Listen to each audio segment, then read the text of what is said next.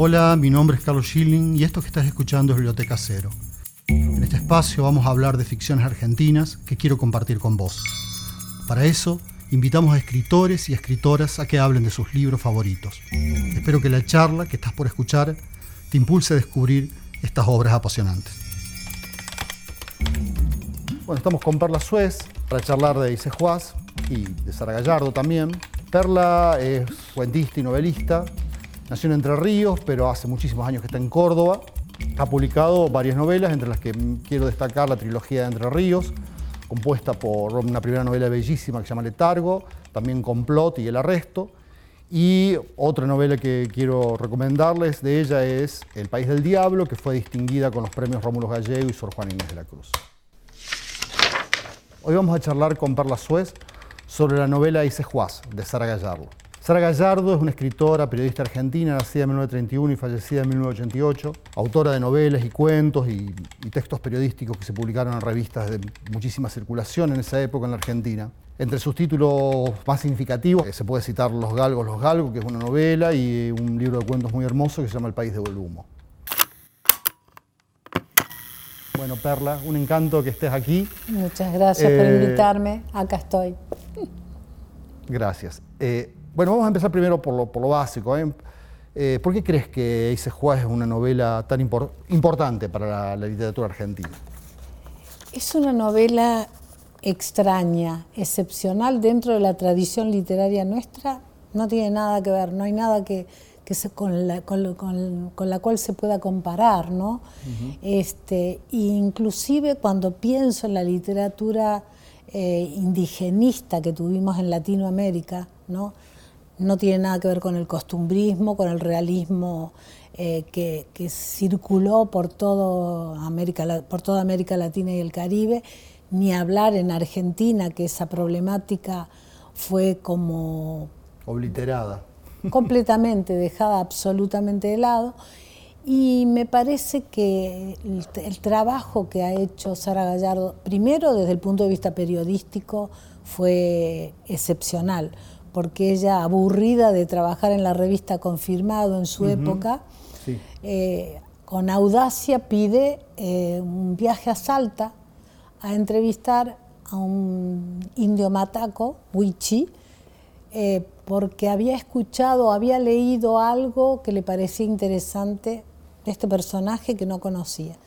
Viaja, hace una entrevista, voy a ser breve con eso porque no es de eso lo que quiero hablar, pero sí lo quiero marcar. Y ella, a partir de ese artículo periodístico, empieza a trabajar la lengua. Para mí hay un trabajo con el lenguaje excepcional. Más allá del el argumento es lo, menos importante, digo.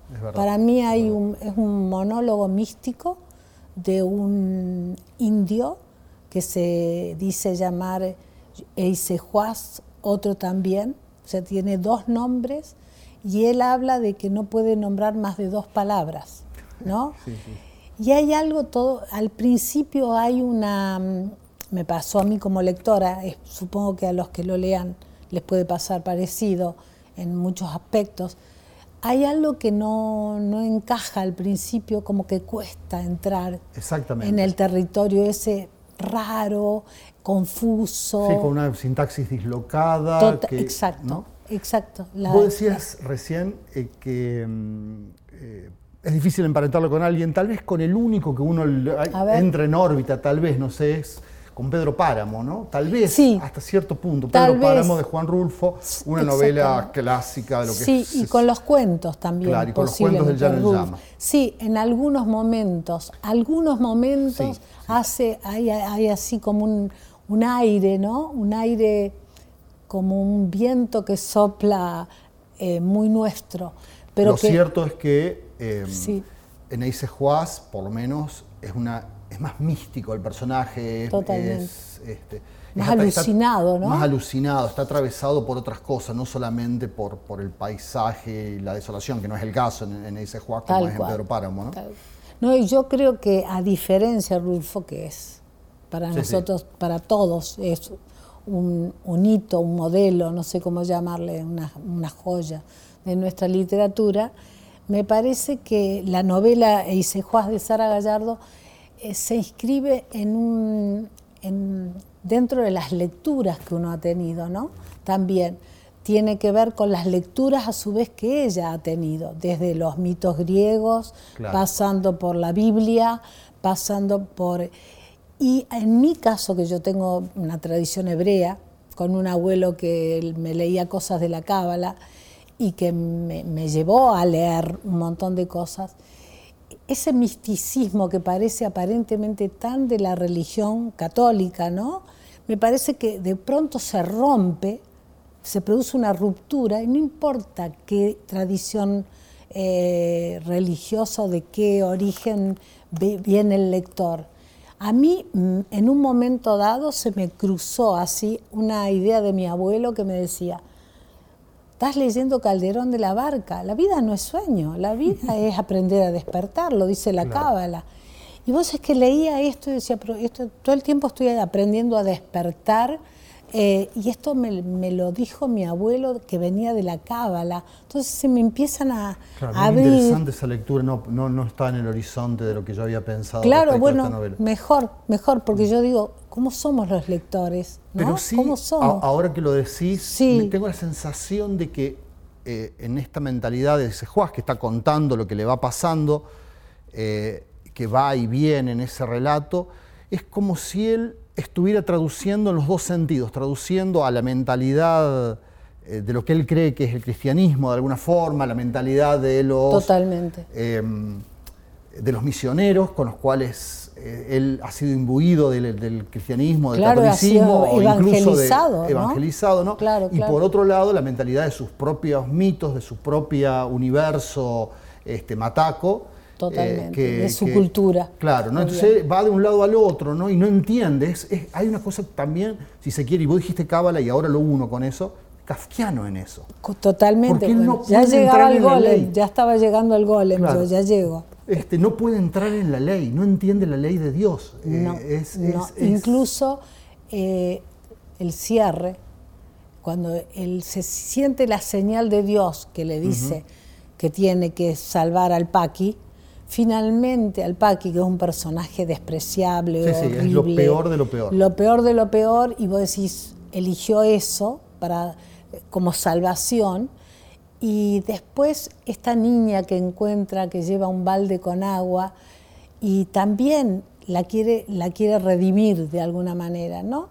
Entonces me parece que eh, es una novela con determinados atributos que te llevan a otras lecturas y a otros, y a otros caminos.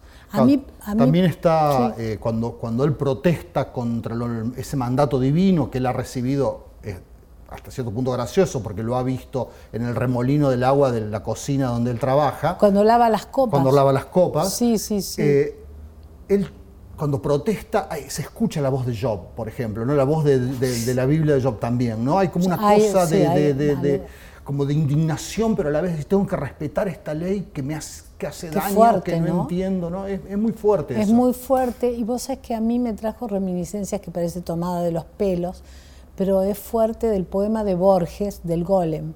Ah, sí. Que nada que ver, pero pensé en, en, bueno, ¿por qué Sara Gallardo leía la, literatura griega, eh, los poemas griegos? Eh, Sara Gallardo tiene que haber leído cosas de Borges, Sin duda. seguramente. más o menos cercano no sé por qué dije la idea del golem, ¿no? El hombre de barro que bueno, que ha sido creado hoy asociado más a un zombie, a un autómata, a lo que fuere, porque se desploma cuando deja, cuando traiciona al hombre y le quitan del paladar las palabras y deja de hablar. Pero de alguna manera él se da cuenta que Dios, el Señor, el que habla el del Señor, eh, no le responde. y la palabra es silencio, ¿no? Callar.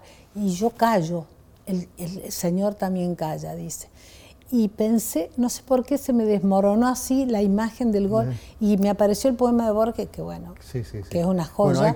pero está bien porque dije, bueno, son las lecturas de uno y un escritor argentino como Borges, que nada que ver, absolutamente diferente. sí, es muy, muy diferente, muy diferente. por lo menos a esta zona de la poética. Totalmente, totalmente. Eh, pero a la vez hay que decir, para, para aquellos que por ahí no, no, sepan de qué es el golem, el golem es bueno, una figura mitológica, supone creada en los guetos de Europa Central, eh, como una especie de figura, muchos dicen, de, no sé de venganza, pero en el, en el que de alguna manera se, se condensaba eh, eh, una especie de lo contrario del Mesías, una especie de Mesías violento hecho como una suerte de, muñeco este, de barro, ¿no? Este, muñeco de barro al que un, rabino, un rabino, que se llama el, rabino Lev famoso, le pone en el paladar las, palabras. las palabras, pero si traiciona a los hombres y no los ayuda,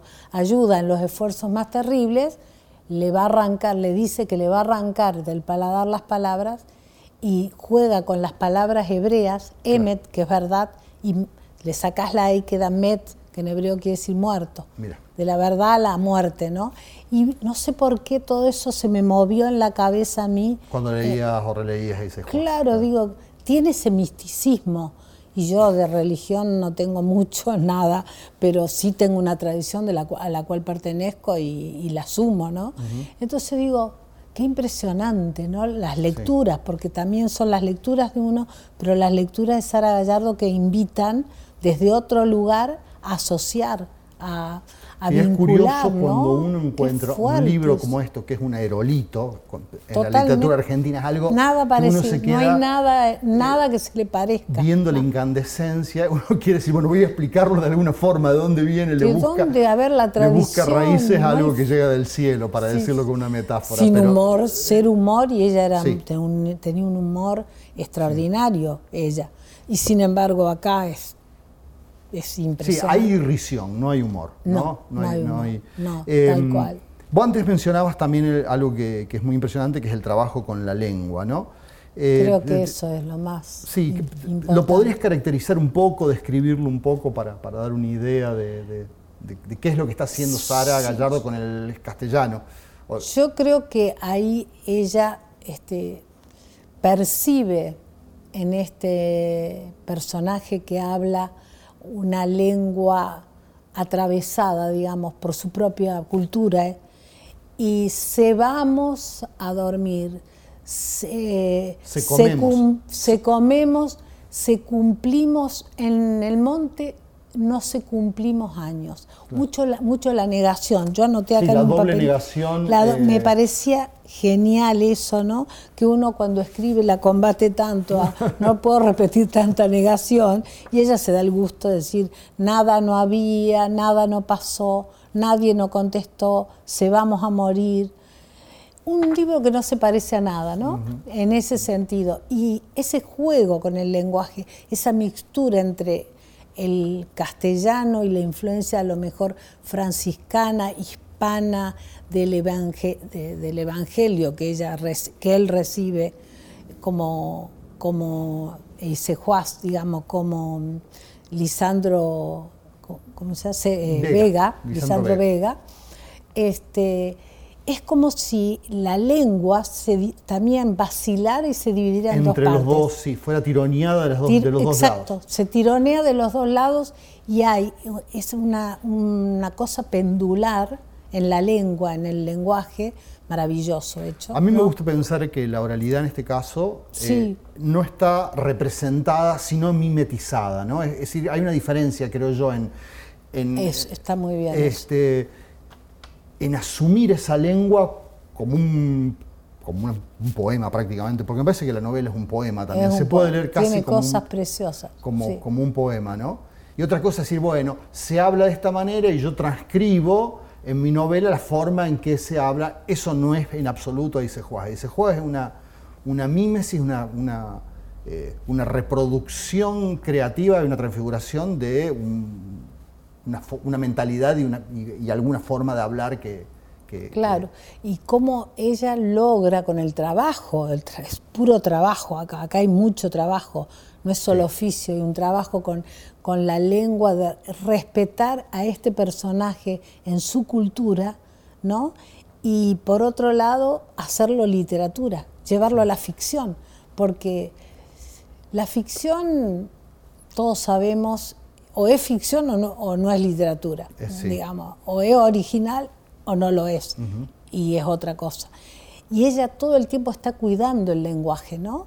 Te, mete en esa cosa de se vamos y que sí, que así hablan en el norte. Mucha, mucha gente, no solo los indios wichis, sino que hay mucha gente que dice, se vamos a la, a la casa, se vamos a, no sé, al patio, el se, ¿no? Sí, como si se despersonalizara, ¿no? como si, el yo se corriera y se, metiera en algo como más amplio, más colectivo. tal cual. Tal aun cuando eh, la novela lo que relata en términos de, intriga por ahí o de, o de, o de, sí, de narraciones, eh, alguien que se aleja de la comunidad precisamente para cumplir el un mandato divino, ¿no? Porque él... Él, eh, también está dividido en dos, porque su trabajo en el aserradero ese donde carga tablas pesadas, ¿no?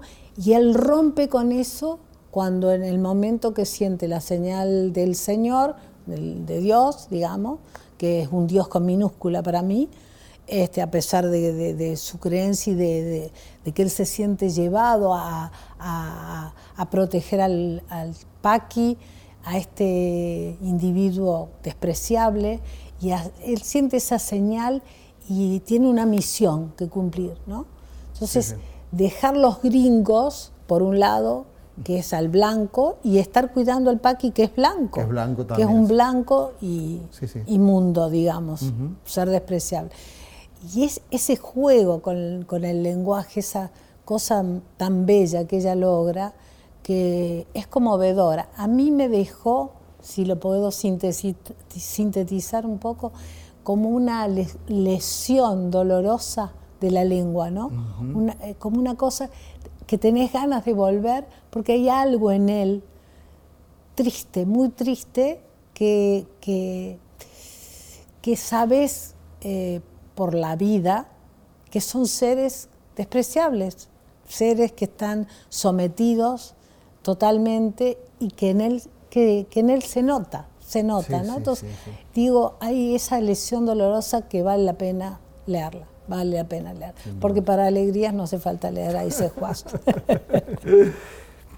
Eh, además de ese trabajo con la lengua que vos señalás y que es evidente, hay como un trabajo con el tiempo dentro de la novela también. Eso que te preguntaba del tiempo absoluto, ¿no? claro, que, es, muy, es muy misterioso porque me parece que ahí está el juego de la ficción fantástico que logra ella, no fantástico en el sentido de lo fantástico como género, sino que eh, ese tiempo absoluto es porque en la ficción me parece que el pasado se proyecta a un presente, pero el presente de él, que es ese yo místico eh, que habla todo el tiempo, en realidad es una proyección hacia el futuro. Por eso me parece que el tiempo como, como tiempo cronológico no existe. y es una novela que se escribió en el año 70, creo que es del 71, la publicada. Bueno, y puede ser escrita en el 2020, 22, 25, no sé, no me importa. Creo que no importa cuando, y no importa cuándo transcurre. Si hay un presente que se proyecta hacia, hacia adelante porque vos querés saber qué va a pasar. y nada más. Pero si bien hay como eh, fragmentitos, segmentitos donde uno ve ciertas características de la Argentina, ciertas cosas que pasan, pasaron, y esperemos que dejen de pasar alguna vez, pero tenemos poca esperanza de eso respecto de los manejos políticos, respecto de... deja huellas, sí. Deja huellas, ¿no? Pero, pero eso no hace que sea una novela excesivamente argentina, ni realista, ni nada por el signo. Lejos del costumbrismo, lejos, todo lo contrario. lejos de todo. O sea, realmente nosotros que nos formamos en la facultad y que nos estudiamos el indigenismo, no tiene nada, que, ver. con eso, ¿no? Me parece que en eso es única, excepcional como novela, ¿no? Y perdurable. Ya ahora no lo tengo que decir yo, sabemos la, la novela ya, ya sabemos que es un se ha integrado a, un cuadro de, grandes novelas que se han escrito en Argentina. ¿no? Sí, y, totalmente. en este caso es una novela realmente muy especial. Muy especial. Eh, a la vez, digamos que, está esta cosa de, una especie de eh, esfera literaria eh, que, coherente en sí misma, como la novela que, está, si, bien remita al mundo, está a la vez como eh, yo creo que cualquier persona que la lea en castellano la puede ¿no? agarrar sin necesidad de, saber qué es la Argentina, en ese sentido. sí, yo creo que sí también. A la vez hay muchas de las cosas que aparecen en la novela que uno dice, bueno, esto es de la agenda pública actual. Yo enumeré, ¿no? la discriminación racial. Eso está en la novela. ahí están todos los temas. La explotación de la naturaleza. Total. La culturalización de los pueblos nativos. La violencia y el abuso de las mujeres, ¿no? Y de los niños también, y de los animales, ¿no? Sin embargo, todo eso aparece como distorsionado por esa conciencia, ¿no? Porque hay, eh, hay en él una, como una alucinación. Es un lenguaje alucinado de alguna manera, ¿no? Pero no es loco no, En ningún momento pensás en la locura de él, ¿no? No, no, no. Hay una coherencia en esa alucinación y esos momentos que tiene que él se siente místicamente llamado, eh, pero también ama las lagartijas, pero también y está toda la presencia, esto que vos decís, que después se ve muy bien en, bueno, en su primer novela, Enero, el tema del abuso sexual, la violencia de género. aparecen un montón de temas con una actualidad impresionante, muy fuerte, muy fuerte y desde un lugar admirable quién pudiera escribir como, como Sara Gallardo. Después vamos a llegar a ese punto. no, ese eh, punto es imposible, ya está claro. Sí, eh, bueno, eh, en una carta Sara Gallardo me causó mucha gracia, Mujica Laines dice que temía que la literatura argentina se llenara de confesiones indias después de la publicación de esa novela en el 71. Que arruinó toda la carta, porque confesiones indias me parece que habla desde, su casta, ¿no? Sí, pero más allá, de eso, más allá de eso, que es, cierto, sí. Tenía miedo a la copia, a la copia. No, no pasó que la literatura argentina se llenó de voces eh, Por suerte. De, pueblos nativos, de gente hablando como hablan los nativos o imitando el estilo. O sea, en ese punto no dejó huella la novela. ¿Por qué crees que, fue eso? Yo creo también porque tiene que ver mucho que esa novela no trascendió en su momento. Pasaron cuántos años. Sí, más de, 20, más de 30. Más de 30 que estuvo ahí la leían algunos intelectuales, pero no pasó más que eso, y que tiene que también, que vos podés vincularlo, y en eso yo soy muy feminista, pero desde un, desde un lado del feminismo, hay mucho feminismo, ¿no? En esa época estaba publicando Silvina Bullrich, estaba publicando Beatriz Guido, que sí trascendió, que, que, tenía una, una una, unas novelas muy fuertes, y sobre todo Beatriz Guido, la Bullrich es otra cosa. Pero no sé qué pasó con ella bien, ¿no? Es muy extrema la apuesta también, ¿no? Para cualquier momento, incluso para ahora es una apuesta extrema. Es una apuesta extrema. Eh, y es una audacia con el lenguaje extraordinario. Y bueno, eso es también la ficción, ¿no? La audacia de romper con toda una cosa de una tradición literaria, rompió con la tradición literaria argentina, así, no hay nada, nada de lo que decíamos. y, lo, más interesante que lo hizo eh, no como un desafío, ni como un con prepotencia, no con esa actitud, para decirlo, masculina de, querer decir, bueno, yo voy eh, a romper, porque, porque en la Argentina hay una historia de ruptura, es como que cada escritor importante de alguna forma se propuso... Eh, voluntariamente, conscientemente. Experimental, ser experimental, ¿no? No, no, no este, sé. no sé este si es una novela experimental. Me parece que ella quiso una, novela genuina y verdadera, ¿no? Más que Yo creo que ella buscó eso y sí, y que es un misterio porque no está para preguntarle, pero. Una lástima, una de hablar me con ella. encantado, sí. Eh, Leopoldo Brizuela contó por ahí, cuando era muy jovencito, la conoció, personalmente y contó que en la feria del libro él todavía estaba con el uniforme del colegio y se acercó y esperaba que le preguntara si escribe, si él escribe. Y ella le preguntó, no sé, ¿cuántos años tenés? Suponete, una cosa nada que ver, y él quería morir porque ya, la, ya la consideraba una gran escritora, ¿no? Sí, si a los 24 años escribió Enero, imagínate.